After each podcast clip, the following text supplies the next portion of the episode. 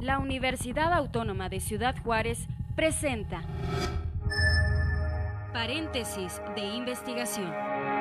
Espacio de divulgación de los trabajos, avances y proyectos de investigación de profesores de la UACJ. Paréntesis de investigación. Amigos, ¿cómo están? Bienvenidos. Qué bueno que se anexan con nosotros a este espacio desde la UACJ, a paréntesis de investigación, donde tenemos siempre un investigador, una investigadora que nos viene a platicar de su trabajo, de su experiencia, de sus eh, eh, análisis que realizan en torno a, las, a, los temas que manejan. Y el día de hoy, bueno, pues le damos la bienvenida al doctor Eric Sánchez Flores, quien es profesor investigador en el Instituto de Arquitectura, Diseño y Arte. Y bueno, te damos la bienvenida, eh, doctor Sánchez. ¿Cómo estás? Bienvenido. Bien, Armando, muchas gracias. Muchas gracias por la invitación. muy buenos días. Y bueno, pues eh, así muy rápido generamos un, un, repaso en la vida académica del doctor. Él es licenciado en Geografía por la Universidad Autónoma del Estado de México y por la maestría y doctorado en Geografía de la Universidad de Arizona. Su trabajo de investigación se enfoca en los estudios eh, de dinámica de uso y cobertura del suelo en áreas urbanas. Eh, ha publicado tres libros y más de 20 artículos en revistas nacionales e internacionales. También otro de los enfoques que analiza eh, el doctor dentro de las líneas de investigación es el sistema de información espacial aplicados a procesos de análisis de cambios en el uso y cobertura de suelo. Y bueno, pues te damos la bienvenida ya con 27 eh, años, más de 27 años en la universidad. Casi, casi 27 años. Casi 27 años. Exactamente, Armando. Justamente ya es una trayectoria de, algunos años eh, que iniciamos pues hace ya un buen tiempo cuando en la universidad los estudios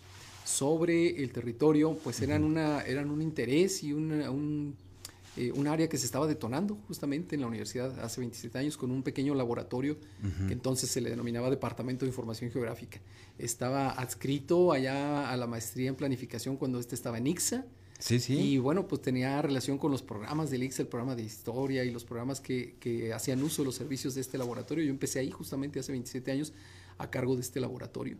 Eh, que entonces empezaba a incursionar en el uso de tecnologías de información. Específicamente se integraban en ese espacio pues mapas digitales, cartografía digital de la ciudad, del estado, para hacer eh, pues los primeros esfuerzos de representación y análisis de información espacial.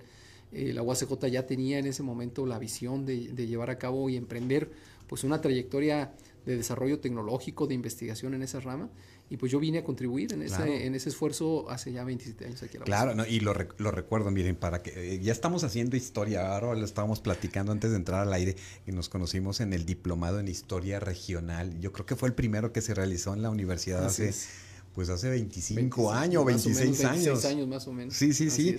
Y este recién eh, acababa de llegar el, el, doctor Sánchez aquí a Ciudad Juárez y ya instalarse aquí como, eh, como eh, pues parte del equipo de, de UACJ. Y bueno, pues era interesante observar las reflexiones que hacíamos en torno a la geografía, ¿no? De, la frontera que entiendo vas conociendo y que vas planteando también en ese, en ese esquema y cómo era muy interesante escuchar, por ejemplo, al ingeniero Cunningham, ¿no? Así es. Este, y a otros que otros investigadores. Investigadores muy interesantes sobre lo que sucedía en la región, ¿no? Así es. Fíjate que el, justamente el trabajo de muchos de estos investigadores que se ha llevado a cabo pues, a lo largo de la historia aquí en la, en la frontera, muchos de ellos investigadores nuestros de la UACJ con trayectorias muy, muy importantes, muy bien consolidadas, pues siempre ha hecho uso y una reflexión muy interesante en torno a las condiciones y a las características del territorio, a las características del entorno físico y social de la frontera, porque esta, esta frontera, esta ciudad, tiene características muy particulares en términos geográficos,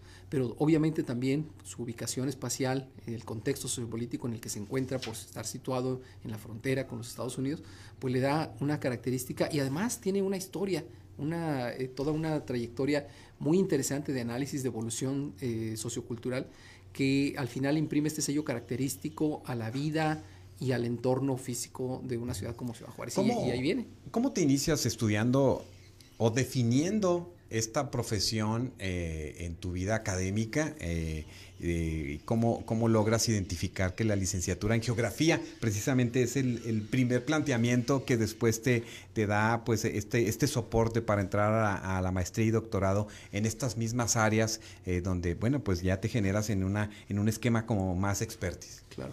Mira, te voy a compartir una anécdota este, personal, pero que creo explica un poco el origen de por qué geografía y de dónde viene. En mi familia obviamente no hay ningún geógrafo, de hecho en la ciudad vemos muy poquitos geógrafos todavía, no es una profesión este, muy común en, el país, ni obviamente en Ciudad Juárez. Pero yo tomé la decisión de estudiar geografía eh, inconscientemente, eh, lo descubrí por eh, seguramente una influencia que tuve de niño de parte de mi papá.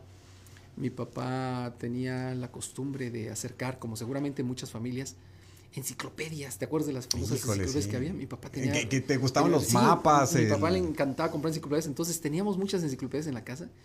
Y yo de niño me recuerdo sentado hojeando los libros uno por uno.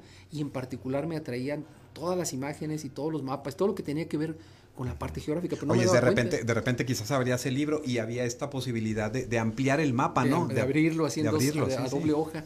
Y, yo creo que de niño me empapé tanto, de, eh, adquirí tanto el gusto por las imágenes, por, por los, eh, pues todos los esquemas que explicaban el funcionamiento del, del, mundo, del universo, que inconscientemente cuando llegó el momento de decidir qué estudiar y me topé con la carrera de geografía, porque yo no sabía que existía una carrera de geografía, pues fue algo así como automático, hice clic automáticamente. Recuerdo que fui a la Facultad de Geografía de la UMX a explorar esa opción y me entregaron un folleto, de estos folletos que te entregan cuando vas a preguntar por la carrera, un folleto lo recuerdo muy bien, en letras azules, todo en azul.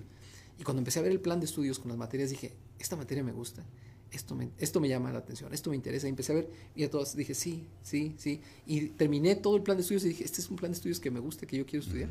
Y así fue, pero creo que el gusto y la motivación vino desde aquellos primeros años de, mi infancia, ¿no? Entonces la importancia justamente de cuando acercamos información, cuando acercamos eh, fuentes eh, valiosas de datos a, nuestros hijos, prácticas que son útiles para cultivar pues su gusto y su espíritu por formarse en algún área, ¿no? Explícanos así muy, muy muy a, grosso modo eh, eh, las dos líneas de investigación que tú manejas, que es precisamente la del análisis urbano territorial y la de este, la información espacial y bueno, cómo esta se aplica en, en, la cobertura del suelo, en el uso del suelo. Claro, mira, y yo, eh, como probablemente muchos de los geógrafos, mis colegas, este, estamos siempre debatidos entre una, o más bien en medio de este debate que se ha librado históricamente en disciplinas como la geografía, por definir una naturaleza y un, y un, y un quehacer propio en el área social, pero también en el área física.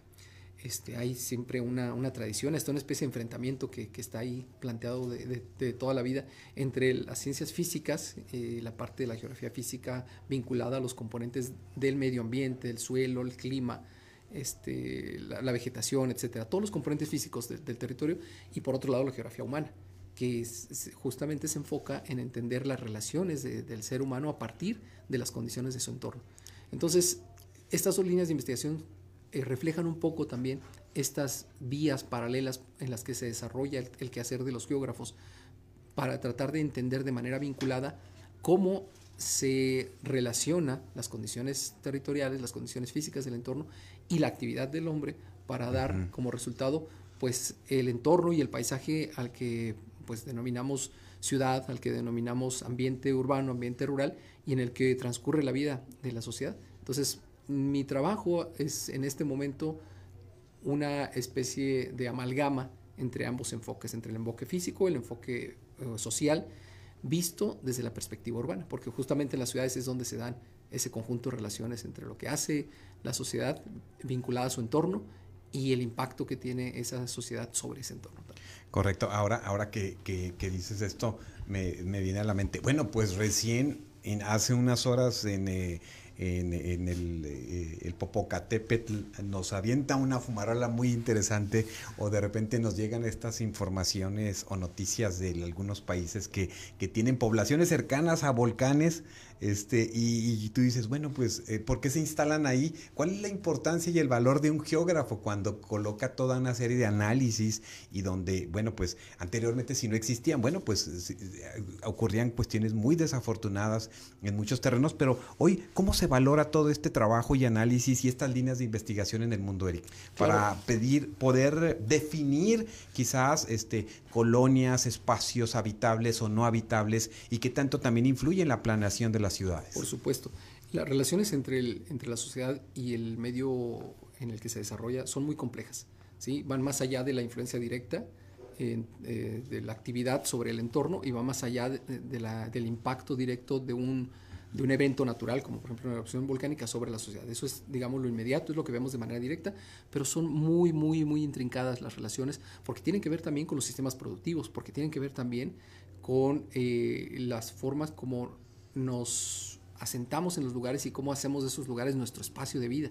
Entonces, resulta muy complejo, pero el quehacer de la geografía ha ayudado mucho a que hoy se hayan desarrollado metodologías, se actualice normatividad, legislaciones en todas partes del mundo para asegurar que esta simbiosis, esta relación entre el ser humano que habita el espacio y las condiciones en que lo habita sean equilibradas. Sabemos que pues, no solamente puede ocurrir un impacto directo sobre la sociedad cuando hay un evento natural como estos que mencionas, sino también pueden ocurrir, por otro lado, impactos de largo, de largo eh, alcance, de largo plazo, que modifican considerablemente pues, las condiciones del entorno. ¿no? Ahí vemos justamente las alteraciones al medio ambiente, los eventos de contaminación, etcétera, que se causan justamente por la actividad del ser humano. Entonces, la, la geografía contribuye desde muchas perspectivas, tanto en lo físico como en lo humano, a apoyar estos sistemas de planificación para que los lugares que habitamos, los lugares donde nos desarrollamos como sociedad, eh, mantengan un equilibrio, tanto en su funcionamiento físico como en el funcionamiento social. No, pues excelente, eso es muy importante. Y bueno, ¿y si les hacemos caso? ¿Sí les está haciendo caso los institutos de planeación, las áreas gubernamentales, las políticas públicas? Bueno, pues siempre resulta difícil y, hay que entender que eh, los, en los países, digamos, tenemos distintos niveles de asimilación de las políticas de planificación y por supuesto de los esquemas que, las rigen. Eh, probablemente pensamos que la planificación tiene poco sentido cuando vemos que no funcionan correctamente los sistemas o que no, no eh, fluye adecuadamente el tráfico, que no, no se protege adecuadamente la población, etc. Y, puede haber razón, pero hay que entender también pues que no, no es igualmente una relación directa entre elaborar un plan y, este, y verlo, verlo materializado de forma inmediata, ¿verdad? Son procesos que están influidos también por muchos otros mecanismos, por muchos factores y que pues es tarea de muchas otras instancias también, de muchas otras disciplinas, hacer que se articulen de forma adecuada.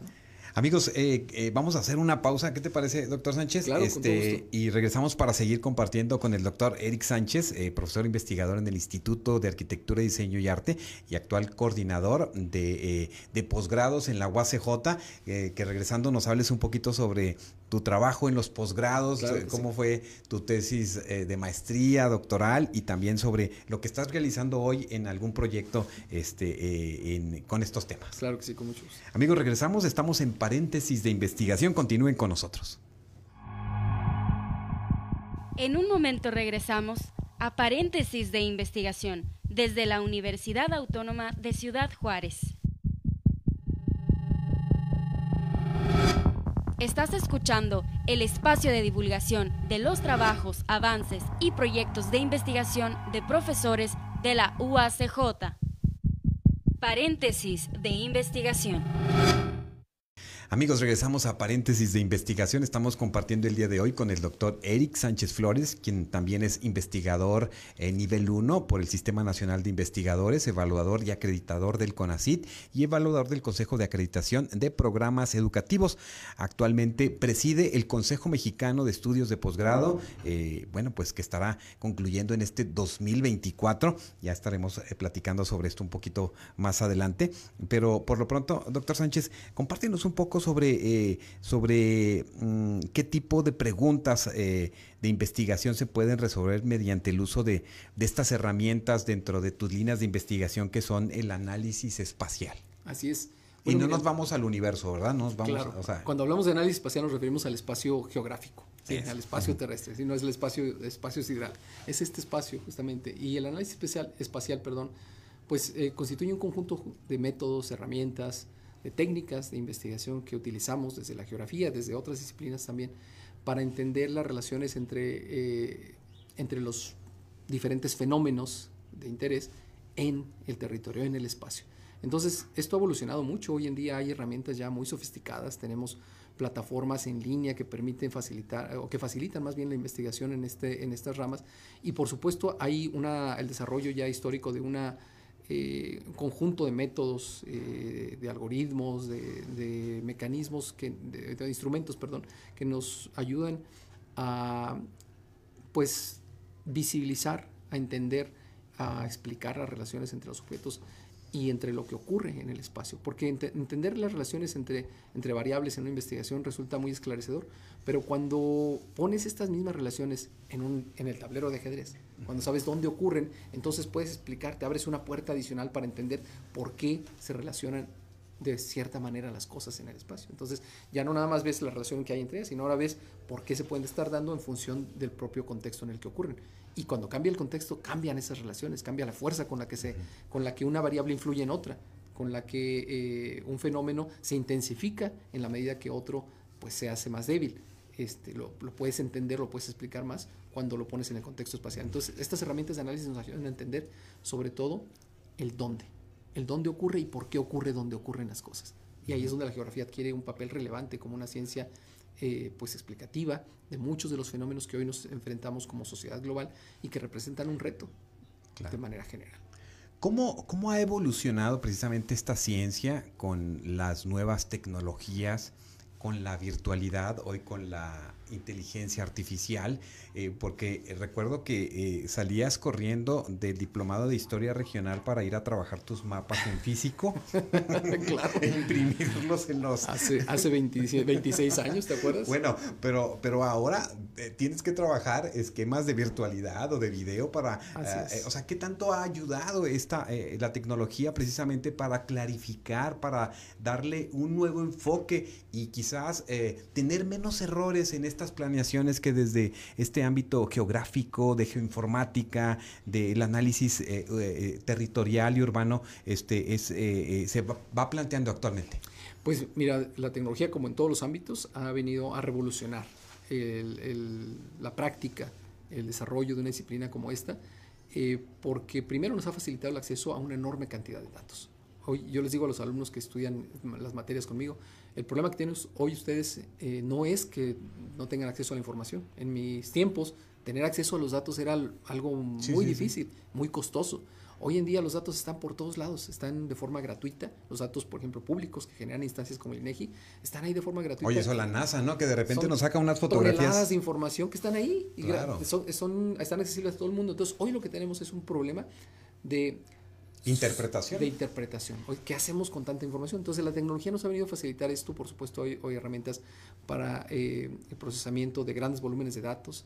Eh, la inteligencia artificial, por supuesto, ha venido también a facilitar la forma como abordamos eh, la, exploración de, estos datos para sacar solamente aquellas señales que son importantes para interpretar el comportamiento de las variables. Esto no era posible hace, hace muy poco tiempo. Hoy las computadoras son capaces de hacer procesos muy, muy, muy robustos, muy sofisticados, que antes con las computadoras que teníamos o a mano, pues era muy difícil hacer, ¿verdad? Hacer mapas, hoy, puedes generar un mapa con un clic y lo puedes modificar y puedes generar otros mil diferentes con uno, solo unos clics.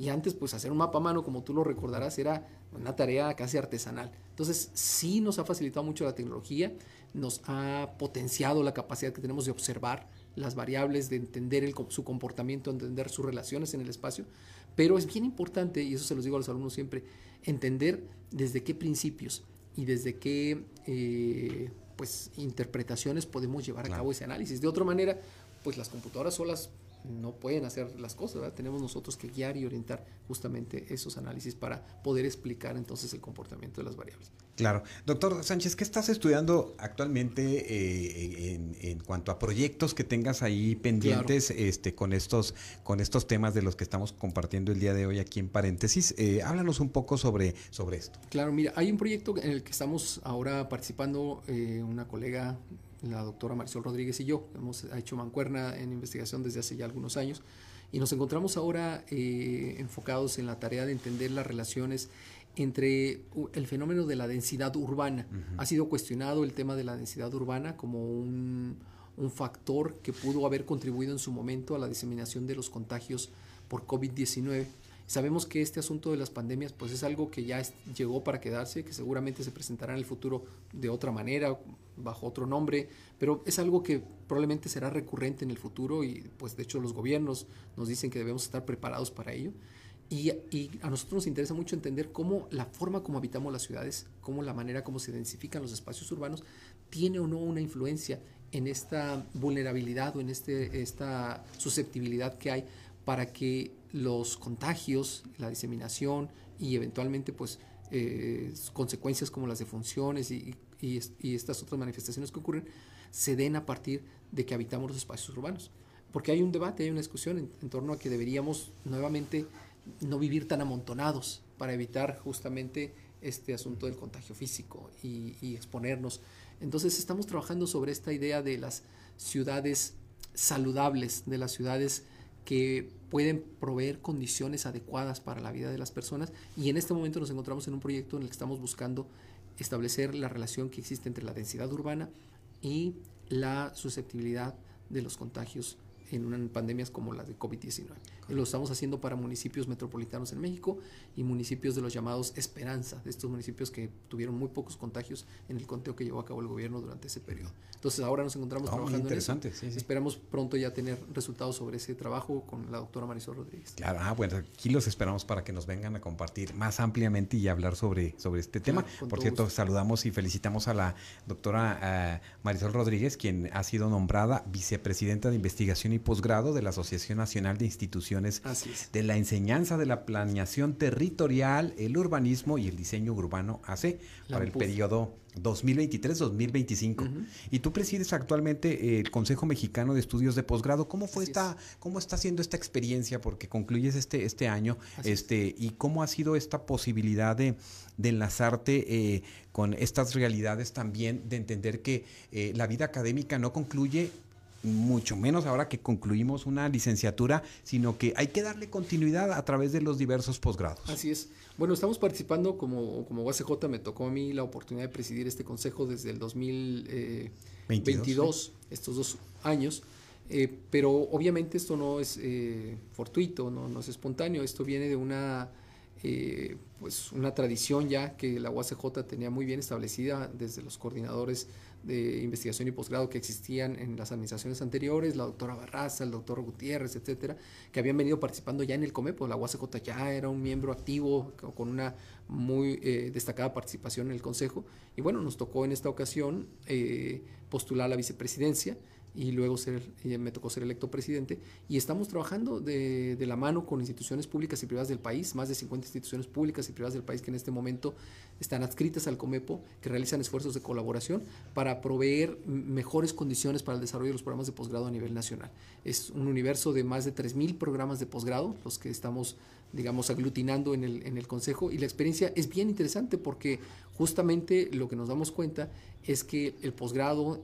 Eh, pues independientemente de los eh, altibajos o de los eh, pues excepciones que pueda tener en, algunas, en algunos casos ventajas de estudio posgrado en el mercado laboral, al final representa, representa siempre pues una opción eh, muy, muy provechosa, de mucha ventaja para quienes lo eligen. Entonces, pues ojalá, ojalá todos los que nos escuchan ahora que están en una licenciatura consideren la posibilidad de seguirse preparando, de seguirse formando, porque es justamente en el posgrado donde se desarrollan los perfiles especializados y de investigación que van a ayudar a generar nuevo conocimiento, que van a ayudar a generar avances en las áreas de, diferentes eh, temas. Claro, es muy, muy importante. Indudablemente hay una política pública en relación al apoyo eh, de los posgrados que se, eh, se limitó en la en la último periodo de, de esta administración este, eh, federal, eh, ¿cuál es la postura que ustedes como Consejo Mexicano tienen en ese sentido? Porque hay programas de posgrado que ya no obtienen recursos eh,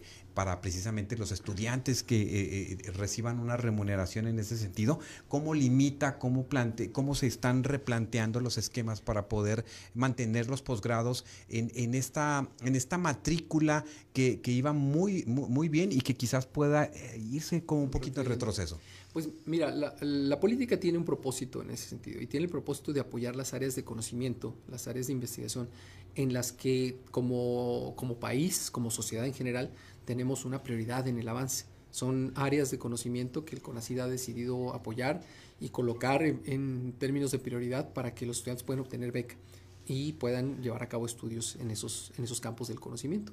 Hay otros que el CONACID ha identificado que están más orientados al mercado que están más orientados a resolver una necesidad eh, propia, digamos, de, del, de pues, alguna área de, la industria. privada de la industria, donde se supone que también hay recursos, donde se supone que también hay eh, oportunidades de apoyo para el desarrollo de eso que al final constituye pues un área de oportunidad y de negocio para, para las empresas, para los particulares. Ese esa es el sentido eh, principal. Y yo creo que más que verlo como una desventaja, lo que hemos ah, reflexionado en el Comepo, más que verlo como una desventaja, lo estamos viendo como un área de oportunidad, como un momento de oportunidad para que estos programas justamente que van muy orientados al mercado puedan replantearse también su necesidad y dejen de depender de becas y dejen de depender de las becas del, del, del pues, del presupuesto público y puedan orientar mejor su demanda eh, hacia las áreas y hacia los segmentos de población que están muy interesados en el desarrollo de un perfil profesional orientado al mercado, orientado a los negocios, por ejemplo. Entonces, creo que hay una oportunidad interesante que no hemos explorado y me parece que las becas en esas áreas probablemente pudieron haber estado más bien representando pues, un, pues una condición, digamos, de comodidad y de estancamiento para esas áreas, ¿no? Porque, ah, pues yo tengo beca, pues, pues no pasa nada, pues pero ahora lo que están buscando es justamente cómo hacen esos programas para venderse mejor, para atraer mejor, para, para actualizarse y dar una mejor cara que pueda atraer mejor a los estudiantes, no solo porque tienen una beca, sino porque representan verdaderas opciones de formación profesional en ciertas áreas de desarrollo. Entonces yo creo que hay una oportunidad más que verlo como una desventaja. Es cierto que al principio el impacto fue, fue difícil, para, sobre todo para los estudiantes que en ese momento no pudieron tener acceso a beca, pero ahora también los programas los están viendo como un área de oportunidad importante. Claro, y bueno, y siempre que alguien está y se coloca un objetivo en ese sentido, pues siempre se busca de alguna u otra manera. Hay instancias que apoyan con ciertas becas, no completas quizás, pero dan un, respiro ¿no? A, a, muchos que en verdad desean, quieren y, están en ese camino enfilándose para precisamente eh, pues eh, fortalecer su, su vida académica en una maestría o en un doctorado y a veces eh, no en el país, a veces fuera del país, que también ahí implica todavía una, una condición. Sí, sí, sí. Este, estamos como en ese, en ese planteamiento y estamos atentos también para, para compartir estos temas aquí en estos espacios. Pues, doctor Eric Sánchez, se nos ha finalizado el tiempo. nos gustaría que dejaras un, un mensaje, una reflexión para los jóvenes universitarios que desean este, eh, eh, involucrarse o que invitarlos a involucrarse a la investigación, pero también, ¿por qué no a considerar el tema de, en la, en la UACJ no tenemos geografía, pero tenemos la licenciatura en geoinformática? Así es, esa es, de hecho, es justamente una oportunidad que iba a mencionar este, a los jóvenes que tienen inquietud por eh, continuar su preparación o por formarse en estas áreas de conocimiento la UACJ ofrece una excelente opción en sus diferentes programas. La licenciatura en geoinformática es un ejemplo de ello. Afortunadamente para los jóvenes juarenses ya este programa se ofrece aquí en Ciudad Juárez. Antes lo teníamos solamente en Cuauhtémoc desde 2010 hasta el año pasado solamente se ofrecía en Cuauhtémoc, pues ya a partir de este año que pasó, el 2023, lo estamos ofreciendo también en Ciudad Juárez. Hay que invitarlos a que consideren, es una área de, de desarrollo profesional con muy buenas oportunidades porque no está saturada, eso es muy importante, hay demanda en el mercado laboral, siempre hay gente, tan solo yo les invito a que observen a su alrededor y vean cuántas aplicaciones y cuántos ámbitos de aplicación hay de la geografía en nuestra vida cotidiana. Tan solo pídete un café por una aplicación. ¿Qué hay detrás de eso? Hay lo que se denomina cartografía oscura, todo un sistema de información que permite que tu café llegue hasta ti de manera rápida y segura. Eso, todo eso que está atrás, esa, esa información, toda esa tecnología, tiene una base geográfica, tiene una base geoinformática. Entonces les invito a los estudiantes a considerar, eh, porque hay mucho, muchas oportunidades, hay muchos ámbitos de aplicación y hay poca competencia. No, pues muchas gracias por acompañarnos y estamos atentos a otra invitación aquí en este espacio de, de paréntesis de investigación, doctor Sánchez. Con mucho gusto, Armando. Muchas gracias por la invitación. Muchas gracias por acompañarnos, estar aquí con nosotros. Y bueno, con esto concluimos el espacio del día de hoy. Muchas gracias por habernos escuchado. Y bueno, eh, recuerde eh, eh, que estamos en esta, en esta posibilidad de compartir con ustedes a través de las redes sociales como UACJ Radio. Y también, pues ahí descarguen la aplicación que está tanto para a, dispositivos Android y iOS para que descarguen la aplicación UACJ Radio y bueno, pues nos escuchen ahí las 24 horas con mucho del contenido que desarrollamos aquí y también por ser miembros de la red de radios universitarias tenemos eh, material exclusivo para ustedes, conciertos, entrevistas, charlas y bueno, seguro se van a llevar una gran sorpresa. Muchas gracias y hasta nuestro próximo encuentro. Paréntesis de investigación. Se realiza gracias al apoyo de la Coordinación General de Investigación y Posgrado de la UACJ. Paréntesis de investigación. Esta es una producción de la Dirección General de Comunicación Universitaria de la Universidad Autónoma de Ciudad Juárez.